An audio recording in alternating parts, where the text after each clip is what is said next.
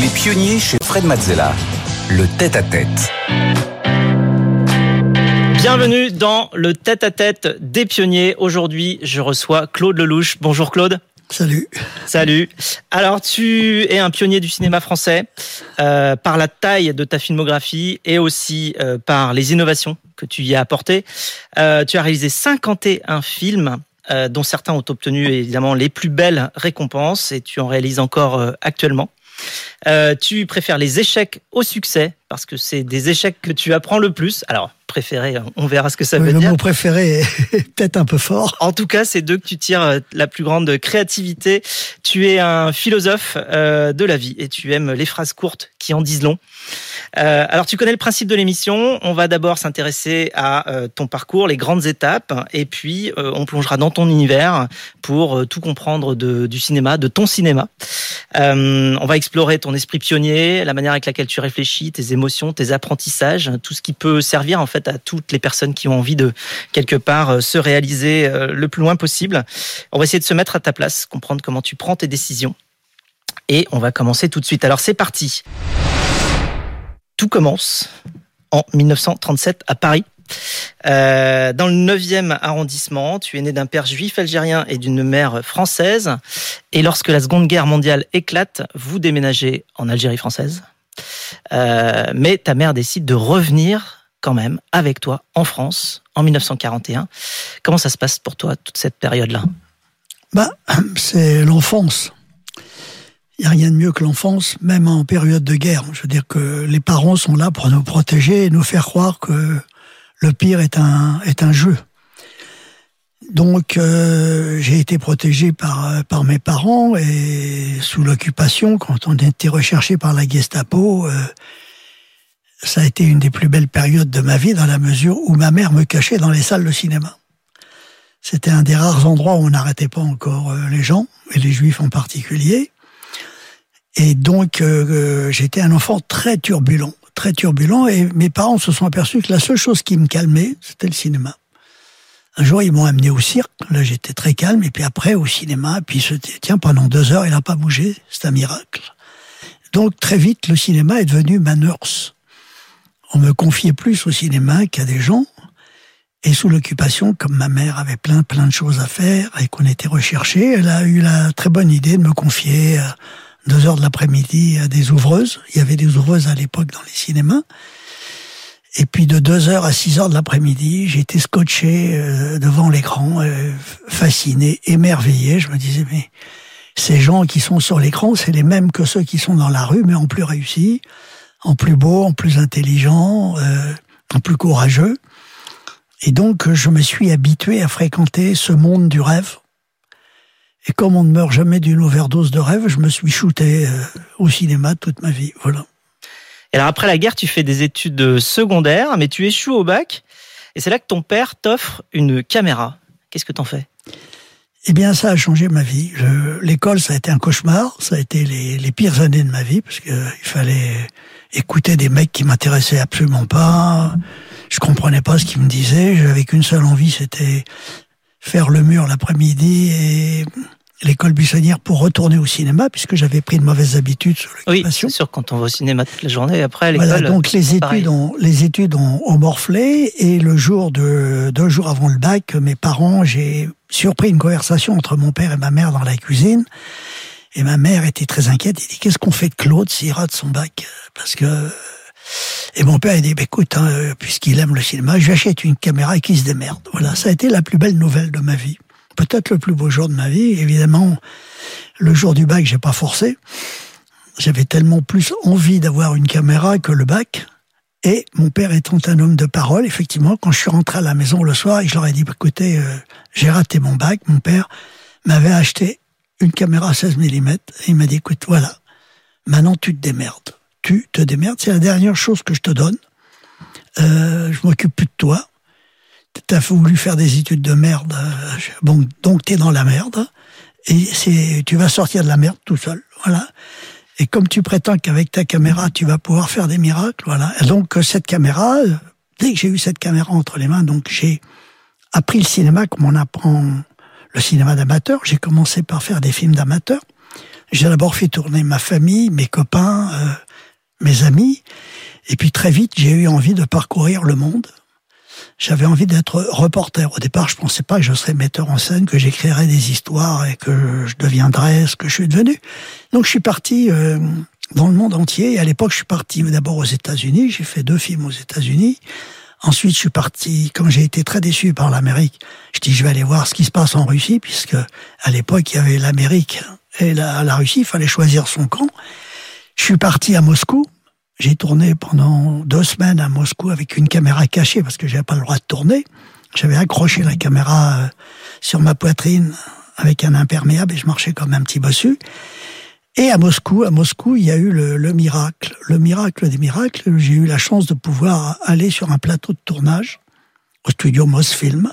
Mon chauffeur de taxi m'a dit j'ai un pote là-bas qui peut nous faire rentrer au studio. Et ce jour-là, on tournait à Moscou euh, Quand passent les cigognes de Mikhail Kalatozov. Et j'ai passé la journée sur ce plateau. J'ai sympathisé même avec le metteur en scène, Mikhail Kalatozov, qui parlait un peu français, et qui m'a laissé faire une sorte de making-of du tournage. Et c'était fabuleux. Il y avait un immense décor, un escalier construit, une caméra qui montait dans l'escalier avec les personnages. Et ce jour-là, je me suis dit, voilà, voilà le métier que je veux faire. C'est ça que je veux faire. Ce jour-là, je me suis dit, qui est le plus important, la caméra ou l'acteur? Et ce jour-là, j'ai compris que la caméra était l'acteur le plus important du cinéma. D'abord parce qu'elle a tourné dans tous les films de l'histoire du cinéma, elle est dans tous les plans, elle est invisible. Et donc je me suis dit, je vais apprendre à me servir de cette caméra un peu mieux que les autres pour voir tout ce qu'on peut en faire. Et c'est en cherchant ce qu'on pouvait faire avec une caméra que petit à petit, euh, j'ai fait 51 films. Alors justement, tu parles de, de la caméra, mais aussi des acteurs. Euh, il paraît, enfin, on en est tous euh, sûrs aujourd'hui, que tu aimes bien surprendre euh, tes acteurs sur les plateaux de tournage. Et nous, aujourd'hui, on a une surprise pour toi. Euh, C'est-à-dire que dans notre émission, euh, on a une journaliste qui nous présente le parcours de l'invité. Et aujourd'hui, cette journaliste, c'est Rebecca Blanc-Lelouch, c'est ta petite fille. Ah, ça c'est une surprise. Et c'est une belle surprise. Voilà, déjà, la journée est gagnée. Rebecca. Je voulais euh, juste euh, raconter une anecdote qui pour moi euh, t'illustre très bien. il s'agit d'un des films que j'aime le plus pour plusieurs raisons. La première, c'est que c'est selon moi un des films qui te ressemble le plus. Il combine improvisation, risque et talent avec une touche de romantisme en plan séquence. Il est tout le long à la limite de l'accident et a donné lieu à des dérapages, au sens propre et figuré du terme, que la critique a d'ailleurs souvent sanctionné pendant ta carrière, puisque tu es un des seuls à avoir l'art de dire ce que tout le monde pense tout bas. Mais si on te connaît, on sait que ce sont précisément pour ces dérapages que tu as réussi et que tu as toujours réussi à donner rendez-vous au public. La deuxième raison pour laquelle c'est un un de tes films que j'aime le plus, c'est parce que je sais que tu l'as fait avec euh, la fin d'une pellicule qui te restait après le tournage de Si c'était à refaire avec Anouk et Catherine Deneuve, et que depuis petite, j'entends que tu ne gâches jamais un bout de pellicule, que tu as fait ce court métrage sur un coup de tête un 13, un 13 août à 6 heures du matin au volant de ta voiture. Tu as voulu tenter cette traversée de Paris que tu as réussi sans trucage ni accéléré. Et la troisième raison pour laquelle c'est un de tes films que j'aime le plus, c'est que tu as fait cette traversée de la Porte Dauphine au Sacré-Cœur de Montmartre en 7 minutes pour aller à un rendez-vous avec une femme ce 13 août 1976 et que cette femme, c'est ma grand-mère. Elle a merveilleusement résumé euh, ce petit film qui est un plan séquence sans aucun trucage. C'est la grande, ah, c'est une, c'est une cascade, c'est la plus grande cascade de, de l'histoire du cinéma sans trucage et en plan séquence. Et aujourd'hui, on peut dire que c'est peut-être le film le plus vu au monde, puisqu'il est sur. Euh, ah, moi, je l'ai vu, je l'ai vu en boucle pas mal de fois. Quand il, est vu, il est en Chine, mm. ou en Inde, au Japon, enfin partout, il passe. C'est un rendez-vous.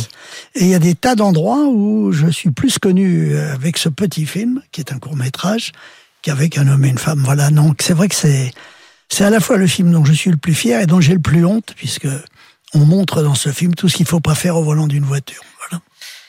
Et alors, tu as, tu as un début de carrière euh, difficile. Tu réalises euh, plusieurs films qui, qui, peinent à trouver leur public pendant près de dix ans. Et puis, en 66, justement, tu réalises euh, Un homme et une femme. Et cela te propulse à l'avant de la scène mondiale. Alors, Palme d'Or à Cannes, quatre Oscars, quatre Golden Globes, etc. Qu'est-ce que tu ressens là, à ce moment-là, après toutes ces années de, de recherche, d'essais et euh, ce premier succès?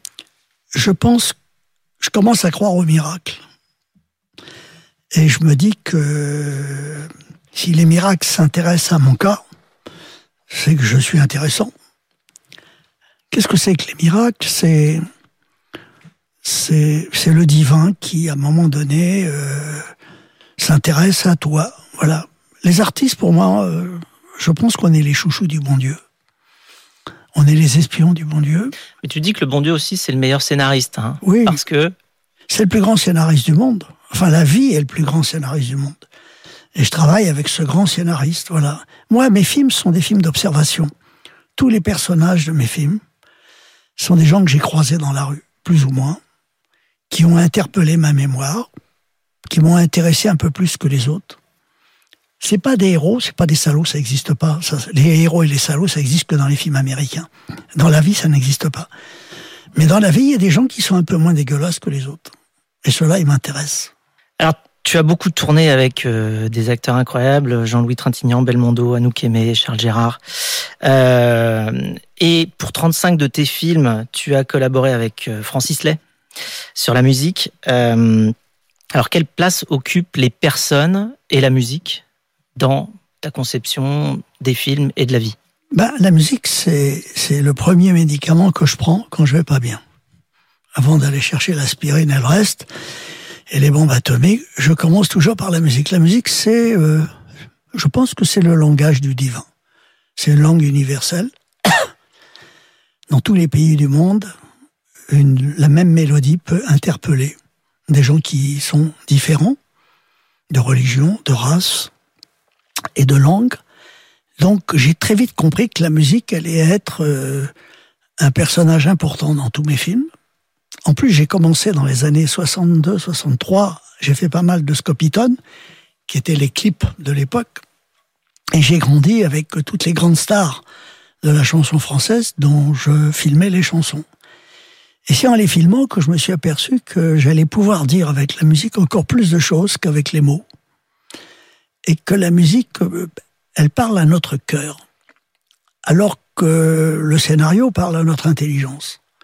Comme notre intelligence a le sens des affaires, évidemment, euh, il faut s'en méfier un petit peu. Alors que notre cœur, lui, euh, selon son accélération euh, ou ses, ralentissements, nous, nous parle de l'essentiel. Voilà. Et aujourd'hui, on a besoin d'aller à l'essentiel. Et qu'est-ce qui parle le mieux Notre essentiel, c'est la musique. Alors, tes échecs t'ont inspiré tes meilleurs films. Tu peux nous raconter comment tu as eu l'idée de un homme et une femme? Bah, C'est vrai que le pire n'est jamais décevant. Jamais. Et c'est à chaque fois que j'ai été très mal que j'ai été le plus créatif. C'est toujours à chaque fois que j'ai été au bord du suicide que j'ai eu les meilleures idées. Comme si on me lançait une bouée, comme si d'un seul coup euh, on venait à mon secours. Voilà. Et c'est vrai que la souffrance est la plus belle université qui soit. La souffrance euh, m'a rendu créatif. Enfin, quand j'ai la souffrance, euh, il faut que je relative. Oui, c'est ça la souffrance d'un échec euh, quand un film ne trouve pas son public. Ça je suis très malheureux. comment? T'es malheureux, mais parce que est-ce bah que tu voudrais qu'il y ait du succès pour que ce que tu penses euh, reflète quelque part ce qui plaît à d'autres, ou est-ce que si tu as du succès, ça te donne des moyens? Si tu as des moyens, tu peux faire, tu peux continuer ta passion et avec euh, justement euh, une démultiplication. Est-ce que c'est simplement voilà une recherche d'une reconnaissance ou une recherche de moyens pour euh, continuer à vivre de sa passion? Quand je fais un film, c'est comme si je faisais une déclaration d'amour à une femme. C'est pareil. Tout repose sur l'amour. Tout le mal qu'on se donne dans la vie, c'est pour aimer ou être aimé. Et quand je fais un film, ce sont des déclarations d'amour au public. Et si le public vient pas, j'ai le sentiment d'être cocu. Je me dis, il est pas venu, euh, donc je suis. Il voir un autre film? Voilà. Alors euh, après, j'essaie d'en faire un autre euh, qui Le public, c'est lui le patron. Le vrai producteur de mes films, c'est le public. Ceux qui mettent leur nom au générique, c'est des intermédiaires. Mais le vrai producteur, si j'ai fait 51 films, c'est parce qu'il y a des gens qui sont venus les voir. Sinon, j'aurais pas pu en faire 51. Il faut être lucide dans la vie. Voilà. Enfin, donc, si tu veux, je, j'essaye. J'ai connu une époque où les gens pleuraient, maintenant ils pleurnichent. J'ai connu une époque où les gens riaient, maintenant ils ricanent. Voilà. Et j'ai essayé, quand j'étais malheureux, de pleurer dans mon coin. Quand je suis malheureux, je me cache. Je me cache et je veux pas spéculer là-dessus. Voilà. Et quand je spécule pas sur ma petite misère, eh bien, c'est à ce moment-là que je suis très créatif. D'un seul coup, c'est comme si euh, le grand metteur en scène là-haut me récompensait, venait me, me consoler, et il me dit, bah écoute, je, voilà, je vais t'envoyer une idée, tu vas appeler ça un homme et une femme, c'est un très joli titre, il est libre, etc. Et un homme et une femme est né de ce désespoir. Un soir, je venais de présenter mon dernier film qui s'appelait Les Grands Moments, et qui n'a intéressé personne. Donc j'étais désespéré. Je me suis dit, c'est mon sixième film, il faut que j'arrête. Il faut que j'arrête. Oui, surtout qu'au tout début, au premier film, je crois qu'il y avait les cahiers du cinéma qui avaient même fait un titre euh, effroyable qui était euh, retenez bien ce nom-là, Claude Lelouch, parce que vous ne l'entendrez plus jamais. Voilà, mais c'est des visionnaires, hein, les cahiers du cinéma. On le sait très bien. Ils se sont trompés tout le temps. Donc c'était normal qu'ils se trompent aussi sur moi. Et donc du coup, ça te donne de la force et euh, en plus, euh, tu as une, inspiration euh, additionnelle qui vient. Donc t'as pas trouvé d'autre moyen pour le créer que de passer par cette phase-là, parce que c'est quand même douloureux.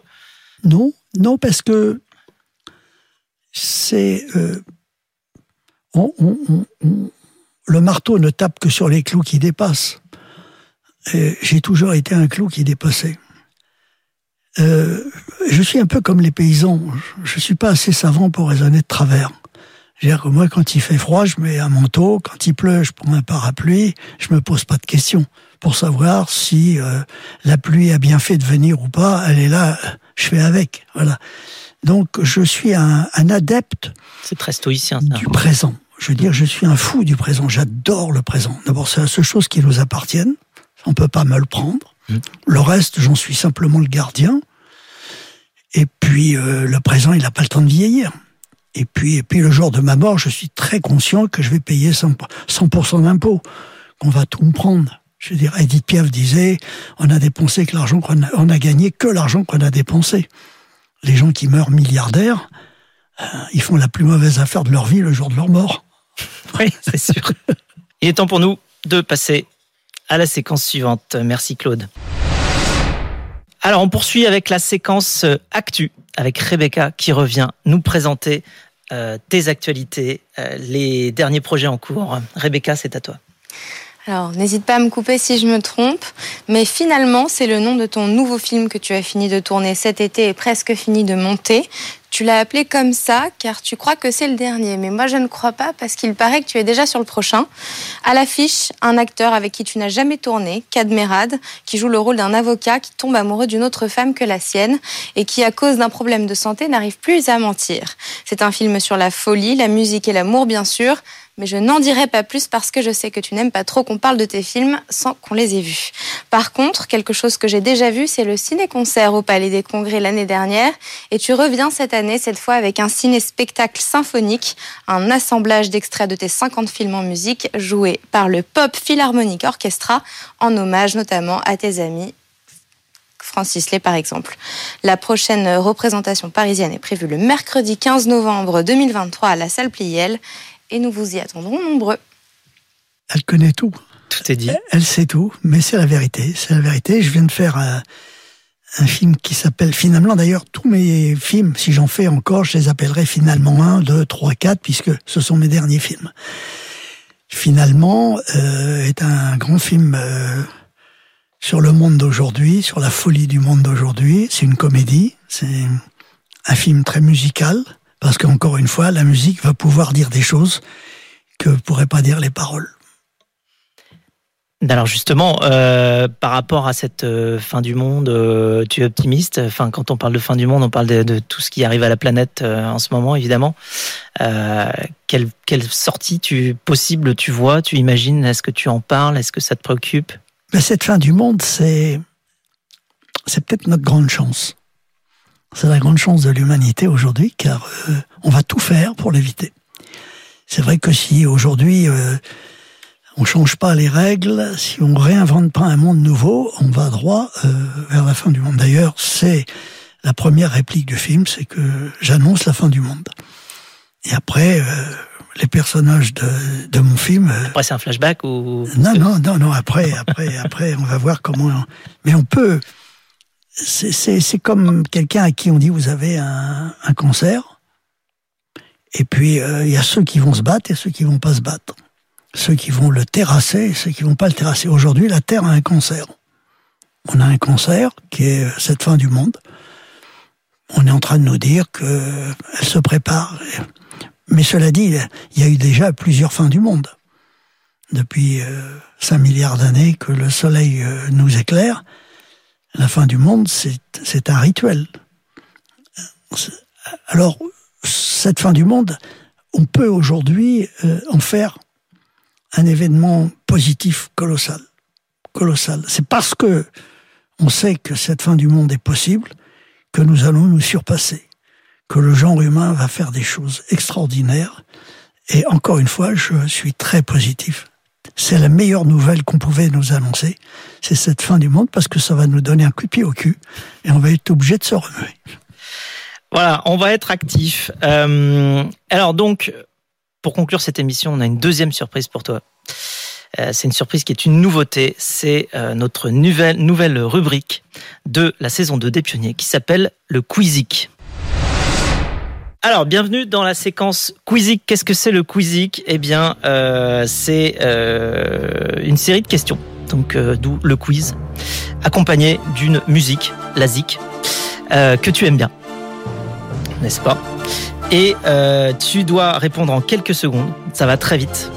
Est-ce que tu es prêt? On lance le chrono. Ah Enfin, ah non, pardon, il n'y a pas de chrono. Donc on ne lance pas de chrono. Alors, on va commencer tout de suite par la première question. Quel est ton film favori de Claude Lelouch? Eh bien, c'est comme si tu me demandais quels sont mes enfants préférés. Je les aime donc là t'en as 51, il y en a Je les- pas. je les aime tous. Alors, quel est ton film favori de quelqu'un d'autre? Chantons sous la pluie et Quand passent les cigognes. J'en ai deux. Ah, t'en as deux. Quelle est ta version préférée de C'était un rendez-vous? 1976 ou 2020 2020. Pour toi, l'amour, c'est un sentiment, une nécessité, une bizarrerie, un plaisir, des emmerdes ou encore autre chose C'est nos emmerdes préférées. Qu'est-ce que tu aurais aimé qu'on te dise quand tu avais 20 ans? Essaye de faire du cinéma. Qu'est-ce que tu aurais aimé inventer? Eh bien, euh, ce que j'ai inventé un petit peu, c'est-à-dire euh, la possibilité de permettre au cinéma de filmer la vie. De filmer la vie pour euh, justement essayer de la faire aimer à un maximum de gens. Quel est ton mot favori? Ma va fancolo, Quel est ton talent caché? La curiosité. Pas trop caché celui-là. Non, non, mais c'est- à la fois mon talent talent, et, principal. et mon défaut principal.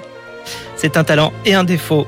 Eh bien, écoute, euh, merci beaucoup de t'être prêté au jeu. Et bien sûr, tout le monde aura reconnu la musique qui accompagne ce Quizik. C'est la bande originale De itinéraire d'un enfant de gâté. Itinéraire d'un enfant gâté que tu as réalisé avec tes amis Francis Lay et Jean-Paul Belmondo. Absolument, à qui euh, j'envoie toute mon amitié tous les jours, ainsi que Johnny Hallyday, Jacques Brel, Charles Gérard, Annie Girardot. La liste est impressionnante.